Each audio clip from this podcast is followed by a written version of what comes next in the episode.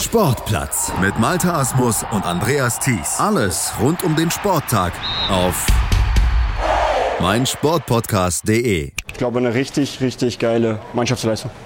Das sind Emotionen pur. Es war einfach nur geil. Alexander Nübel und Jonathan Tah begeistert im Interview mit DFB TV nach dem 4 zu 2 Halbfinalsieg der deutschen U21 gestern im Glutofen von Bologna gegen Rumänien. Damit haben die deutschen U21 Jungs das EM-Halbfinale gewonnen und stehen wieder im Finale wie schon vor zwei Jahren. Und damals holten sie ja auch am Ende den Europameisterschaftstitel. Und dass sie das in diesem Jahr auch realisieren können, das haben sie vor allem einer wahren Energieleistung im Halbfinale zu verdanken. Denn dieser Finaleinzug, der war ein richtig hartes Stückchen Arbeit und verlangte der Mannschaft von Stefan Kunz schon wirklich alles ab.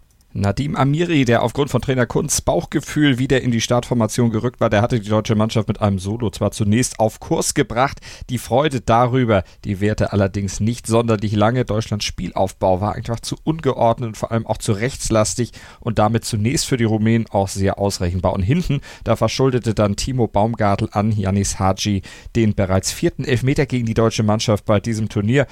George Puschkasch, der nutzte die Chance zum Ausgleich und sorgte damit dann in der Folge für eine Drangphase der Rumänen. Die drehten nämlich auf, setzten Deutschland unter Druck und zwangen sie erneut zu einem Fehler im Spielaufbau. Rumänien schaltete danach schnell um und setzte Puschkasch wieder in Szene, der kurz vor der Pause dann per Kopf auf 2 zu 1 erhöhen konnte und es hätte nicht viel gefehlt und Puskas hätte sogar noch einen Hattrick feiern können. Doch Alexander Nübel, der zeigte einen Wahnsinnsreflex der Schalker und verhinderte einen höheren Rückstand. Spielentscheidend oder entscheidend für die zweite Halbzeit war die Parade aber nicht, meinte Nübel hinterher bei DFB TV. Nee, glaube ich nicht. Ähm, wir wären auch so wieder zurückgekommen.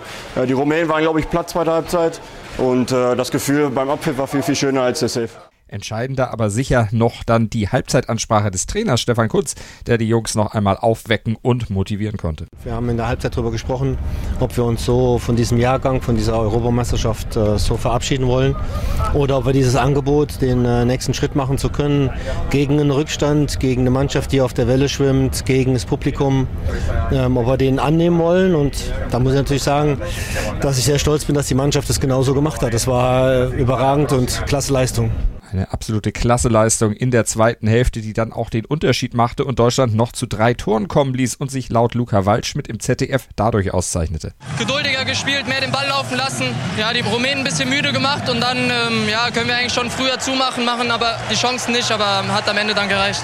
Waldschmidt war es, der einen Foul-Elfmeter kurz nach dem Seitenwechsel zum Ausgleich verwandelte und dann in der Endphase nochmal traf per Freistoß zum 3 zu 2 in der 90. Und den Schlusspunkt, den setzte dann in der Nachspielzeit wieder Amiri, ebenfalls per Freistoß. Das Bauchgefühl von Stefan Kunz war also letztlich mitentscheidend für den Sieg. Dazu die Kabinenpredigt in der Pause, aber noch viel mehr. Was, Stefan Kunz? Nicht nur die zwei Freistoßtore, sondern auch die Aktion, die zum Elfmeter geführt hat, die war ähm, von vornherein geplant und die war von Daniel ausgeklügelt. Also ein insgesamt durchgeplanter und kalkulierter Sieg. Nun gilt es für die deutsche Mannschaft, sich für das Finale zu rüsten. Am Sonntag geht es dann gegen Spanien, wieder gegen Spanien. Es kommt nämlich zur Neuauflage des Finals von vor zwei Jahren. Damals gewann die deutsche Mannschaft am Ende ja mit 1 zu 0. Spanien schlug in diesem Jahr im Halbfinale Halbfinale Frankreich mit 4 zu 1, aber mit Bauchgefühl, der nötigen Ansprache und vor allem einer Leistung wie in Halbzeit 2 gegen Rumänien. Da könnte es dann am Ende für die deutsche Mannschaft tatsächlich wieder klappen mit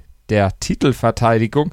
Dr. Reinhard Rauball ist sich jedenfalls sicher, dass das Halbfinale und der Finaleinzug noch nicht das Ende der Fahnenstange sein muss.